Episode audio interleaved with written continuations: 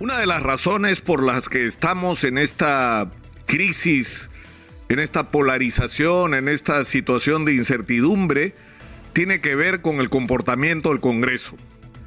Y esto no quiere decir que se excluya de la responsabilidad sobre la situación actual al propio presidente y las decisiones desacertadas que ha tomado, pero además la necesidad de esclarecer su participación o no en actos delictivos en los que según el Ministerio Público está involucrada gente de su más cercano entorno.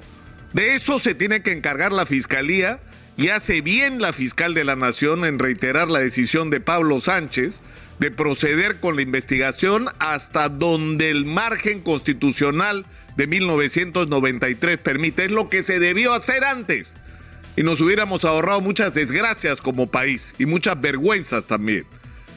Pero el Congreso tiene su propia responsabilidad en lo que estamos viviendo. Porque desde el primer día que se instaló la agenda de un sector mayoritario, está dirigido a minar cualquier posibilidad de gobernabilidad en el Perú, porque su objetivo fue uno solo, eh, derrocar a Pedro Castillo. Pero además buscar una fórmula eh, que además no permite la constitución de sacar a Pedro Castillo, de sacar a Dina Boluarte y quedarse ellos. Cuando la constitución establece claramente que cuando el presidente y en este caso la vicepresidenta pierdan su condición por la razón que fuera, lo que viene son elecciones generales. Es decir, que se tienen que ir todos.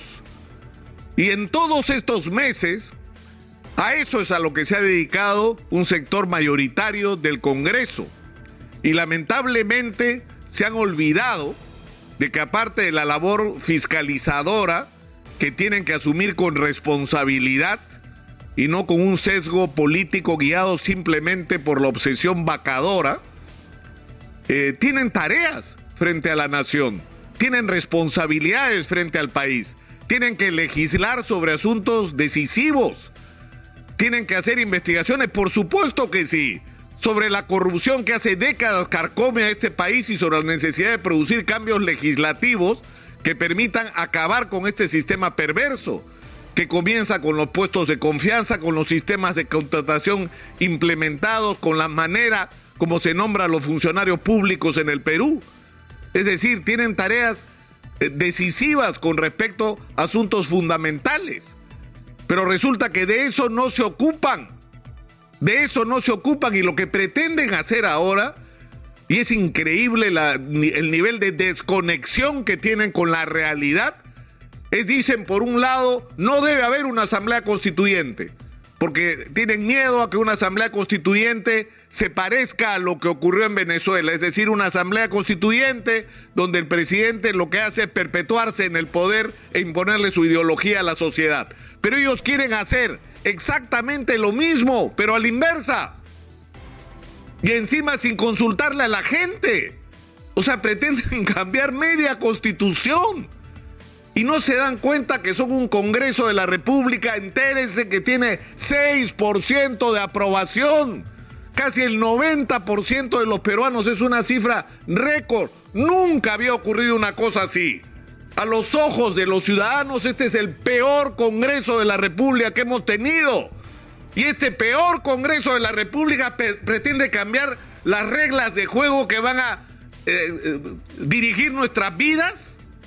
Es decir, pretenden imponer sus pensamientos, sus ideologías a toda la sociedad cuando no nos representan, cuando tienen casi el 90% del país que los aborrece y que si tuvieran el poder los ciudadanos de echarlo, los hubieran echado hace rato, porque la mayoría de los peruanos quiere que se vayan todos porque están hartos de los políticos, de su incapacidad, de su permanente conflicto, de su permanente confrontación, de la lucha entre ellos para apoderarse de la torta, porque eso finalmente por lo que están peleando. Lo que quieren es la torta para comérsela a ellos, no para cambiarle la vida a los ciudadanos. Entonces tienen que ubicarse los señores congresistas. No pueden, por ejemplo, pretender cambiar la bicameralidad. O ya se olvidaron, se los recuerdo, un millón cuatrocientos mil peruanos votaron a favor en el último referéndum de la bicameralidad. casi 14 millones de peruanos votaron en contra. ¿Qué les parece esa cifra? ¿Ah? O sea, van a decidir ustedes contra la voluntad de la inmensa mayoría de peruanos sobre este tema, que sería importante tener la bicameralidad seguramente, que tendríamos un sistema político mejor seguramente, pero la inmensa mayoría de los peruanos no quiere esto porque interpreta no solamente que esto es crecer el Congreso y otros prejuicios que se pueden tener, sino que es un camino tramposo para la reelección. Es decir, porque ahora eres diputado, mañana eres senador, pasado mañana eres diputado y traspasado eres senador. Y la gente no quiere eso porque lo que la gente quiere es renovación de la clase política. Y entiéndanlo y escúchenlo porque no, no oyen. Están viviendo ustedes, señores congresistas, en una burbuja. No nos representan. Y acuérdense además a quién representa Mari Carmen Alba. Sale a hablar a nombre del pueblo peruano. Señora Mari Carmen Alba, usted fue electa con 25.219 votos. 25.219 votos. Un programa en esta radio a las 3 de la mañana tiene más sintonía que usted votos en las últimas elecciones. Por favor, ubíquese en su realidad. Ustedes no tienen la legitimidad para hacer las cosas que pretenden hacer. No tienen la representación de los ciudadanos, entiéndanlo de una vez por todas. Y sintonicen con esta molestia y esa indignación nacional que lo que quieren es que la justicia decida el destino del presidente Pedro Castillo y que mientras tanto el Congreso y el gobierno se pongan de acuerdo para resolver los problemas urgentes que los, los peruanos tenemos y estamos esperando se resuelvan. La verdad no sé para qué se los digo, porque creo que uno de los principales defectos de este Congreso de la República es no escuchar a la gente.